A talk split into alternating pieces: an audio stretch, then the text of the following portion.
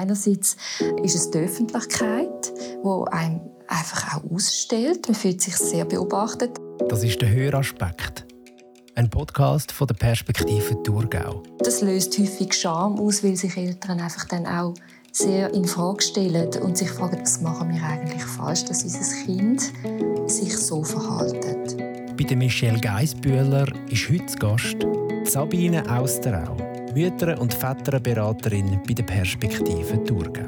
Eltern haben eigentlich vor allem eine Aufgabe, nämlich Leuchtturm sein für Kinder oder Fels in der Brandung, kann man dem auch sagen. Man geht mit dem Kind in die Migros posten und kurz vor der Kasse schnappt das Kind doch noch schnell Gummibärli. Man will es nicht posten, nimmt es ihm halt weg und sagt, es gibt es nicht. Und dann wirft es sich am Boden und fängt an zu und schreien. Und man steht einfach in dem Migros oder im Coop und denkt, was mache ich? Und man merkt, wie die Leute einem schon ein bisschen abschätzig anschauen. Was jetzt? Ja, Sabine, was macht man, wenn einem das passiert beim Posten? Das ist, wie du sagst, etwas, wo sicher alle kennen, die Kinder haben. Ich kenne das. Ich kenne das aus meinem Beratungsalltag von Eltern, die zu uns in die Mütter-Väter-Beratung kommen. Ich kenne es als Beobachterin, wenn ich am Posten bin. Ich kenne es als Mutter von unseren unterdessen eigenen erwachsenen Kind. Das ist eine unglaublich herausfordernde und schwierige Situation für alle Beteiligten. Und wie reagiert man dann am besten? Also was macht man? Du steigst mit der schwierigsten Frage ein. Okay. Weil das ist denke ich, wie so ein bisschen, wenn man sagt, so, jetzt äh, machen wir unsere erste Wanderung und gehen auf den Mount Everest. Okay. Das ist wirklich Kür, oder?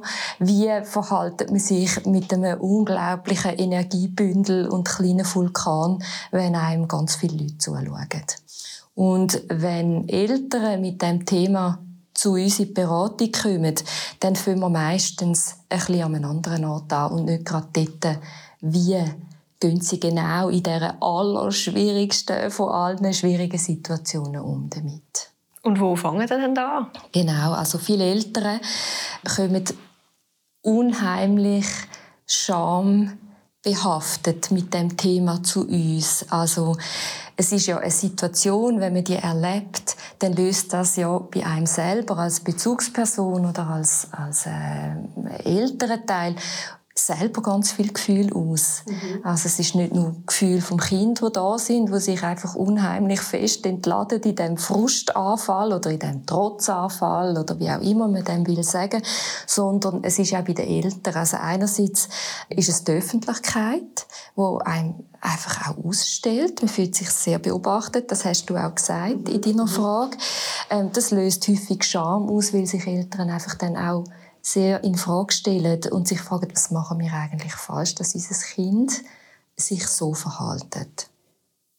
Und wenn sie in die Beratung kommen, dann geht es in erster Linie darum, einfach sich das einmal anzuhören und den Eltern einen Raum zu geben, wo sie über das reden können, ohne dass sie verurteilt werden und ohne dass man das Verhalten gerade wertet. Viele Eltern wollen vor allem ernst genommen werden. Das ist auch eine große Angst die da ist, wenn Eltern kommen, dass sie sagen, ja, das haben wir falsch gemacht oder ja, das ist ja vielleicht auch nicht so schlimm oder ich werde vielleicht ausgelacht mit dem, weil man vielleicht ihnen dann sagt, ja, sie müssen halt einfach durchgreifen. Mhm. Und das ist gar nicht die Haltung, die wir haben in der Beratung. Ja, spannend. Jetzt nur schnell, ihr habt sicher das Duden gehört. Das war äh, der Beck. Wir sind nämlich hier in Zweifelden in unseren Räumlichkeiten wieder Perspektive Thurgau und da kommt am Morgen der Bäcker und damit man den nicht verpasst, tut eben schnell Hup. Also das haben wir jetzt gerade gehört. Genau. Gehen wir aber wieder zurück ähm, zum Täubeln. Ja, ich kann mir das mega vorstellen, oder? Dass man, also wenn ich mir jetzt das auch vorstelle, mein Kind täubelt in der Mikro und das, was man wahrscheinlich wie gehört, da musst einfach durchgreifen hast dein Kind nicht im Griff, oder? Das würde bei mir auch aufpoppen, oder? Was, eben, was mache ich falsch? Eben, muss ich jetzt da Härte zeigen und irgendwie sagen, fertig, aus, bah. Weißt wieso mit sich im Clinch? Muss ich jetzt mein Kind sofort zur Ruhe bringen? Ist das wirklich das, was man sollte? Oder ist es eigentlich nicht gesünder, dass es eben täubeln kann, weil es die Emotionen muss ausleben muss. Und das ist ja schon mega ein Clinch, den man dann hat. Das ist ein Clinch und du äh, bringst das sehr gut auf den Punkt. Kinder, wo so Frustanfälle, du sagst dem Täubeln, Wutanfälle, man kann auch sagen, die sind in der Autonomiephase, also das ist, das ist von der Entwicklung her die Zeit, wo die Kinder lernen und realisieren, dass sie eine eigene Persönlichkeit sind. Das heißt, sie sind in der Auseinandersetzung damit, das, was sie selber wollen, ist nicht unbedingt das, was jemand anderes will. Mhm. Und mit den Eltern schauen wir genau diese Entwicklung auch an und schauen, wo steht denn das Kind eigentlich? Wie alt ist das Kind? Wo steht es in der Entwicklung? Das hängt mit so vielen Sachen zusammen. Hat es gerade gelernt laufen? Äh, ist es, ist es, wie ist es in der Sprachentwicklung? Kann sich schon ausdrücken? Wie läuft es sonst im Alltag? Wo gibt es auch sehr gute Momente mit dem Kind? Und was haben die Eltern schon alles probiert? Also, mhm. und die Würdigung auch von dieser, von dieser wirklich wahnsinnigen Zeit. Und in dieser Entwicklungsphase spielt das Temperament vom Kind eine sehr große Rolle. Das heißt, wie heftig bringt es auch seine Gefühle zum Ausdruck und ähm, spätestens dann kommen die Eltern mit ihren eigenen Gefühlen ganz fest in Konfrontation. Das heißt, dann müssen sie sich damit auseinandersetzen, ob sie wollen oder nicht, wie gehe ich eigentlich mit meinem eigenen Frust um und wie gehe ich mit meiner eigenen Wut um und hat das Platz oder hat das eben nicht Platz? Ist das toleriert oder ist es nicht toleriert? Und wenn das alles zusammenkommt in so einer Kassensituation, dann muss man ganz gut schauen, dann geht es zuerst darum, die Situation einfach möglichst entspannen. Und das kann ganz konkret bedeuten, dass man alles stehen und liegen lässt, das Kind nimmt und irgendwo hingeht, wo man aus der Schusslinie ist, aus dem Sichtfeld ist, wo man sich wirklich einfach auf das Kind konzentrieren kann und sagen, so, da schaut mir auch niemand zu. Mhm. Also man verlässt den Laden? Ja, man verlässt unter Umständen verlässt man den Laden. Das heißt, man macht einen Raumwechsel, das ist ja total wichtig. Manchmal lange wenn man einfach weggeht von dieser Kasse und neu anders angeht oder ins Auto geht oder einfach neu in ein Stegenhaus, um dort mal runterzufahren. Mhm. Nicht einfach. Ja, ich stelle es mir jetzt auch nicht einfach vor, wenn ich denke, ich muss jetzt auch meine ganzen Einkäufe dort lassen, wo ich vielleicht schon ein Zeitchen gebraucht habe, dass ich das alles im Wägeli habe, oder? Und dann muss ich es auch noch dort stehen lassen. Kommt wahrscheinlich auch nicht so gut an, oder? Und dann mit dem Kind raus. Ja, finde ich schon eine Herausforderung. Ist eine Herausforderung, genau. Und ist auch nicht immer der Weg. Es gibt nämlich noch eine Sache vorher, bevor man in den Laden reingeht. Mhm. Fängt es eigentlich schon an, wo ich denke, das kann man auch ein bisschen mitgestalten als Eltern, dass man sich auch überlegt, wann ist denn überhaupt ein guter Zeitpunkt zum zu posten? Das ist natürlich ideal, wenn man sich das so einrichten kann. Ist nach dem Mittag super oder ist gegen den Abend eine gute Zeit oder liegen dann die Nerven sowieso schon blank? Das ist das eine. Dann kann man schauen, macht man eine Postliste, also so als Erwachsener Erwachsene gehen wir ja häufig in den Laden rein und nehmen auch viele verschiedene Sachen zum Gestell aus, was für ein Kind mega interessant ist, aber überhaupt nicht nachvollziehbar ist, warum das es als Kind nicht soll auch verschiedene Sachen aus dem Gestell rausnehmen soll. Spannend, habe ich es mir gar noch nie überlegt. Aber eben ja, ich will auch wissen, warum ich Nudeln zum Beispiel aus dem Gestell nehme und also ich habe einen Sohn und er nicht darf etwas rausnehmen. Genau. Ich meine, das ist ja wie, eben, ich laufe wirklich einfach durch den Laden und mache zack, zack, zack, zack. Und ich kann, Entschuldigung, muss schnell etwas trinken. Ich auch. Genau, ich gehe auch posten mit, mit ich habe eine Postliste, aber ich habe sie auf dem Handy so mit äh, so Bausteinen, das kann ich ihm ja wie, kann ich ihm ja wie schlecht geben. Wieso ist ja das Handy irgendwo? Müsste ich dann jetzt einen Zettel schreiben? ist eine gute Idee, weil für Kinder in diesem Alter ist alles, was sie anlangen können, mit allen Sinnen auch begreifen, tatsächlich einen Zettel heben, wo sie sehen, da steht etwas drauf. Vielleicht kann man sogar, hat das Kind einen eigenen Posti-Zettel, je nachdem, wie alt das ist, krabbelt es vielleicht etwas dort drauf oder malt etwas drauf, nimmt es mit und dann kann man sagen, schau, da drauf steht, was du dir darfst aus dem Gestell nehmen. Und das kann ja sein, dass man eine Abmachung trifft. Zum Beispiel, du darfst dir ein Brötchen nehmen. Gegessen wird zum Beispiel, wenn wir gezahlt haben. Und dann ist das total klar. Man kann Kinder auch probieren, mit einbeziehen beim Posten, Wege lassen, Sachen aus dem Gestell nehmen lassen. Also, ich finde, es gibt schon Varianten. Das heißt aber nicht, dass man das total verhindern kann. Mhm. Und es ist auch geschickt natürlich von den Läden, dass sie die wahnsinnig attraktiven Sachen genau bei der Kasse deponieren. Ja, oder auch von der Höhe her habe ich auch das Gefühl, so die Kindersachen oder auch bei den Cornflakes oder so, das Bunteste ist ja so auf so einer Höhe, wo die Kinder noch schnell etwas rausgrapschen können. Richtig. Also so. Richtig. Das ist so. Und manchmal muss man es auch umschiffen. Oder? Es gibt auch Phasen, wo man merkt, also die Postsituationen sind so dermaßen überfordert und stressig für alle, dass man sagt, gut, Jetzt schauen wir, wie wir uns anders organisieren können. Können wir ohne das Kind posten? Gehen wir auf den März posten, wo es keine Gummibärli hat? Auch eine Variante. Geht man nur ganz kurz posten?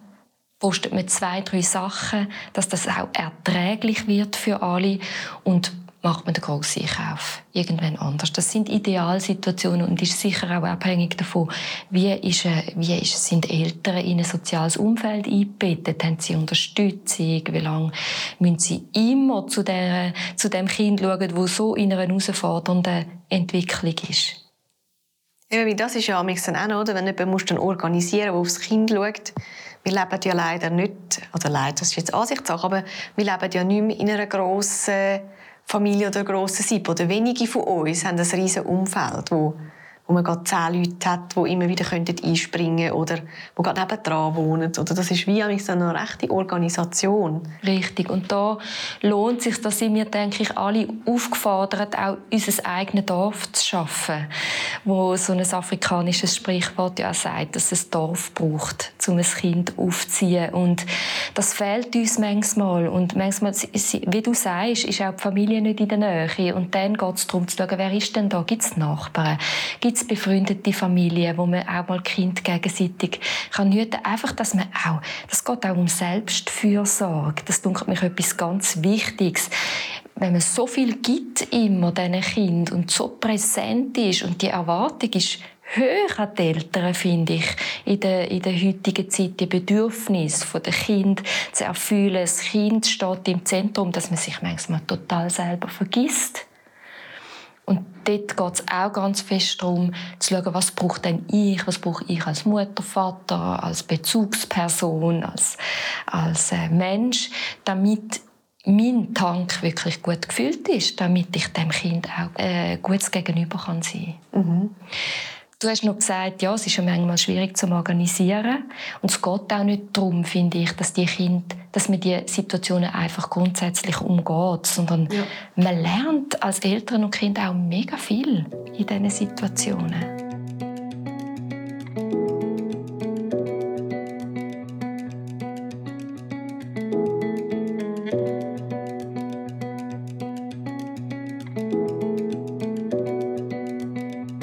Jetzt haben wir es immer so ein bisschen von dem Täubeln beim Posten gehabt.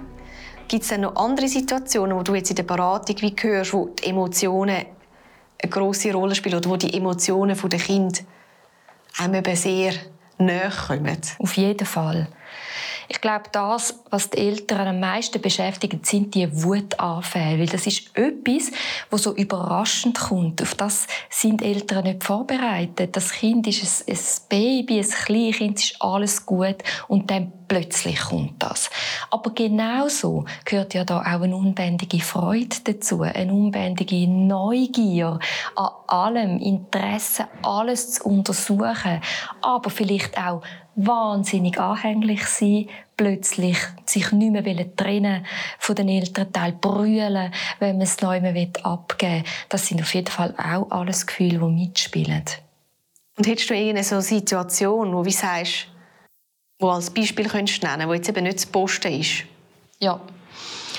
Also manchmal gibt es Situationen, wo Eltern sagen, ich habe das Tassli, das falsche Tassli auf den Tisch gestellt. Und dann geht es bereits am Morgen los. Das Kind findet eine andere Tasse und wenn dann eine andere Tasse kommt, ist es aber nicht mehr der richtige Moment. Und das ist unglaublich schwierig. Also wenn der Magen schon so anfängt, oder es ist der falsche Pulli oder nicht die richtigen Socken oder das Kind ist vielleicht noch etwas am Spielen und jetzt muss man aber gehen. Also das sind alles Situationen, wo, wo sich ein Spannungsfeld kann aufbauen kann. Und Kind, die wenn die Spannung aufbauen, die sich dann bringen, die das körperlich äh, zum Ausdruck. Das heißt, die schreien, die toben, die hauen den Kopf auf den Boden. Ähm, sie äh, äh, beißen vielleicht auch mal, ginken. Also das ist etwas sehr, sehr Körperliches. Und das ist auch wichtig, weil das hilft beim Spannungsabbau. Mhm. Und ich habe so in Erinnerung, und das habe ich auch schon gehört, dass man sagt, so the terrible two. Also so die die wilden, turbulenten Zweijährigen. Stimmt denn das, dass das Täubeln und so erst mit zwei, also ab dem zweiten Geburtstag anfängt? Gut, dass du das fragst. Nein. Ich beobachte sehr oft, und wenn man so ein bisschen die Entwicklung anschaut, kann das durchaus schon mit Jährigen anfangen. Und der Peak von diesen heftigen Emotionen ist meistens um zwei Jahre herum. Okay. Und darum redet man vielleicht von diesen so würde ich es jetzt interpretieren, von diesen Terrible Two. Aber durchaus kann sein, dass sich ein 14-monatiges Kind bereits heftigst für seinen, für seinen Willen einsetzt. Ja, wenn man das gerade so sagt, mein Sohn ist 14 Monate und also der, der kann das also schon gut. Täubeln, also, oder, oder so wütig werden. Vor allem habe ich so gemerkt, bei den Brötchen, er isst gerne Weckli. Und dann habe ich ja. am letzten gedacht, komm, ich gebe einfach die Hälfte vom Weckli, weil ja, dann ist mal eins angesabbert und nicht beides. Und dann habe ich es ihm abeinandergebrochen und also er hat nicht mehr wollen. Er hat einfach auf den Tisch gehauen, hat ja. brüllt, hat das Brötchen weggeschossen. Ja. Er hat das ganze Brötchen wollen. Und es hat dann auch nichts genützt, als ich dann die zweite Hälfte auch noch angelegt habe. Es war wie vorbei. Gewesen. Ja, genau. Und dort bin ich auch überrascht gewesen, oder? Weil ich so dachte, hä? Ist ja noch nicht zwei, oder? Ja, ja. genau. Und so geht es sicher ganz vielen Eltern. So ist es auch mir gegangen. Ich kann mich sehr gut erinnern, wo unsere Kinder in das Alter gekommen sind. Und dann ist man manchmal total perplex und fragt sich wirklich auch, was ist denn aus dem Kind geworden, oder? Wo vorher so ein Sonnenschein war und jetzt plötzlich habe ich da so ein, so ein Bündel von mir, wo ich nicht weiß, wie soll ich denn jetzt mit dem umgehen? Mhm. Ja, und eben, wie du, es wechselt auch so schnell, oder? Aus dem Nichts raus. Ich meine, am nächsten Tag brichst du vielleicht das nicht, aber vielleicht irgendwann machst du es wieder, dann ist es gut. Richtig. Dann passiert es wie nicht. Also man kann auch nicht wie sagen, immer wenn ich das mache, tut, tut, fängt er an zu täubeln, sondern es ist wie so, es ist wie, wie sagen wir, russisches Roulette, oder? Mal so, mal so, weißt du es nicht? Ein bisschen. Ein bisschen ist es so. Und gleichzeitig, glaube ich, geht es auch darum, und das ist das, was wir mit den Eltern immer probieren, in der Beratung zu schauen, was bewährt sich denn? Ja. Und wo haben die Eltern schon gemerkt, das ist eine gute Strategie? Und dann kann man vielleicht noch schauen, ist das langfristig auch eine gute Strategie? Weil selbstverständlich kann man sagen, ich gebe dem Kind fünf Paar Hosen zur Auswahl Auswahl oder zum bei deinem Beispiel bleiben, ich gebe ihm einfach ein ganzes Weckli, ich kaufe nochmal eins und gebe ihm ein ganzes Weckli. Das ist schon die Frage. Wie sinnvoll ist das langfristig? Weil es geht auch darum, Kinder in diesem Alter müssen eigentlich ständig entscheiden zwischen, will ich meinen eigenen Plan durchsetzen, also will ich jetzt ein ganzes Weg und will es vielleicht selber abeinander brechen, oder will ich Zugehörigkeit und passe mich an? Und das ist ein enormes Spannungsfeld. In dem hinein bewegen sich die Kinder und die Eltern von diesen Kindern in diesem Alter mit. Also etwas muss immer gekippt werden. Mhm. Entweder Zugehörigkeit in dem Moment oder der eigene Plan. Und das ist ein Lernfeld, das ist ein Prozess. Und es ist jetzt spannend, dass du das sagst, weil wenn ich so als Erwachsene ist ja das auch nicht so einfach. Oder? Also so, und das finde ich, merkt man mit Kind wie noch mal mehr. Da hat man ja auch einen eigenen Plan, was man machen möchte. Und dann ist das Kind, das das aber nicht will. Und man ist ja als Erwachsener auch in dem Spannungsfeld. Richtig. Also wie beide dann auch. Und wenn das Kind anfängt zu täubeln, sind wie beide immer so, so ein am so Sparing-Partner, oder? Wo das immer wieder aushandeln oder so ausleben Richtig. Und darum ist es so wichtig, die Selbstfürsorge. Das ist gut, dass du das nochmal sagst, weil die Eltern haben eigentlich vor allem eine Aufgabe, nämlich Leuchtturm sein für Kinder oder Fels in der Brandung, kann man dem auch sagen, dass wenn es mehr echt hoch geht, wenn es stürmisch wird, dass sie nicht auch zu einem Bötli werden, wo am Kentern ist, weil das Kind in seinen Emotionen ist eigentlich ist total äh, überfordert und weiß nicht, noch ein, noch aus, wo an mit dem und braucht jemanden, der ruhig bleibt nebendran. Und darum ist das so wichtig, dass man sich selber gut schaut und die eigenen Bedürfnisse nicht einfach immer über den Haufen schmeißt. Das ist etwas, wo mir viel begegnet in den Beratungen, dass so die Idee da ist, zuerst alle Bedürfnisse vom Kind und das ist am Anfang auch wirklich wichtig, aber jetzt haben wir kein Säugling mehr, sondern ein Kleinkind und dem auch gewisse Sachen zumuten und aushalten miteinander. Weil dann erlebt das Kind in einer Beziehung auch, das ist tragfähig. Da lässt mich jemand nicht allein, wenn es schwierig wird und verliert auch nicht total den Halt, sondern da sitzt vielleicht einfach jemand nebendran und sagt, Entschuldigung, nicht gewusst, dass du das ganze Weckli haben willst. So ist es jetzt. Genau, so ist es der grösste Irrtum? Wir haben es ja heute über die Emotionen. Und was würdest du sagen, was ist aus deiner Sicht der grösste Irrtum, wenn es eben um Emotionen bei Kind geht? Ja. Ich habe mit dem Wort Irrtum, da stehe ich ein bisschen an, weil ich erlebe es eigentlich häufig als Missverständnis mhm. zwischen Eltern und Kind und ich denke, das, was mir am meisten begegnet ist, und das ist nicht falsch, Eltern fühlen sich total provoziert vom Verhalten von ihren kleinen Kind. Also sie, es entsteht das Gefühl von, der macht das extra oder die macht das extra, damit ich verrückt werde. Und das ist nicht einfach, man kann nicht sagen, das ist falsch, aber das ist nicht die Motivation der Kind. Kinder in diesem Alter müssen ihre Grenzen ausloten. Die müssen genau wissen, wo ist denn fertig. Und das müssen sie x-mal erleben. Sie müssen x-mal am gleichen Ort erfahren, da ist die Grenze. Und, und das ist die Grenze der Eltern. Also die sagen, da geht es für mich nicht mehr weiter und darum ist für dich da auch Halt. Und das kann man durchaus als Provokation erleben, ist aber von den Kindern eigentlich von der Entwicklung her gar noch nicht möglich, dass sie das mit einer Absicht machen, weil die Hirnentwicklung gar nicht so weit ist. Dann ist ein weiteres Missverständnis, wenn Kinder toben oder wütig werden, dann hat man das Kind nicht im Griff. Und wenn man jetzt so ein bisschen die Entwicklung anschaut und die ganzen Prozesse, dann ist total klar, das hat gar nichts mit dem zu tun. Sondern das hat damit zu tun, dass ein Kind in seiner Entwicklung diese Phase wirklich muss erleben und durchleben und die Eltern das mit, mit durchstehen.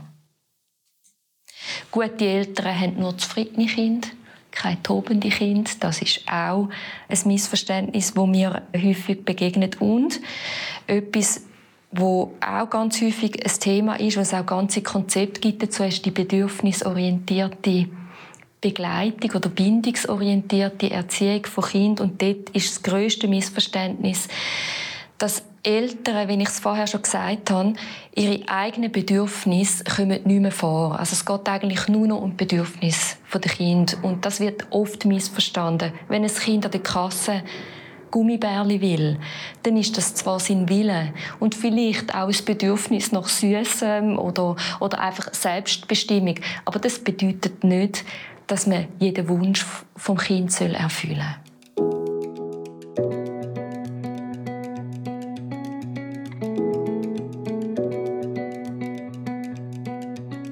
Jetzt nimmt mich noch etwas Wunder. Du bist ja Mütter-Väterberaterin. Ja. Und wie ist das eigentlich?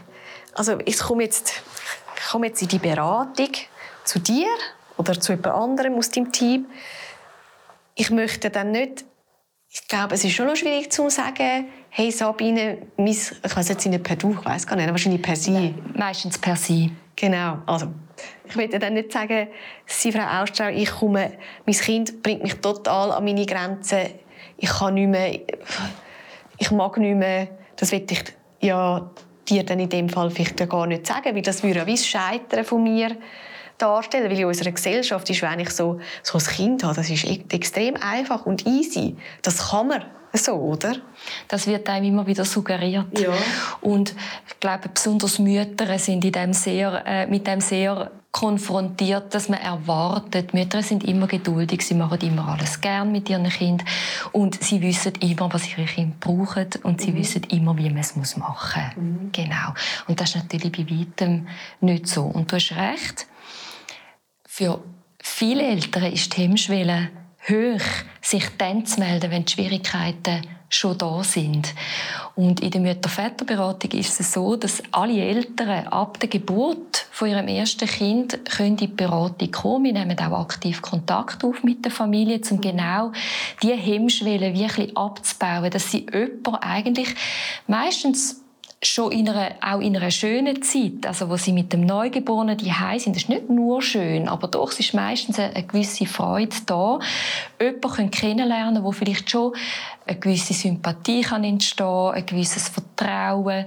Dann kommen die Eltern vielleicht immer wieder mit kleinen Fragen. Man kann mit Termin kommen, man kann einen Termin abmachen, man kann aber auch in eine offene Beratung kommen. Das heißt, die können einfach kommen, können mal reinschauen Manche Eltern kommen dann und sagen, ich will einfach wieder mal das Gewicht kontrollieren und merken dann vielleicht, ja, die Person, die gerade da ist, die Beraterin, der könnte man vielleicht etwas anvertrauen, die kann man vielleicht etwas fragen und tastet sich langsam dran an.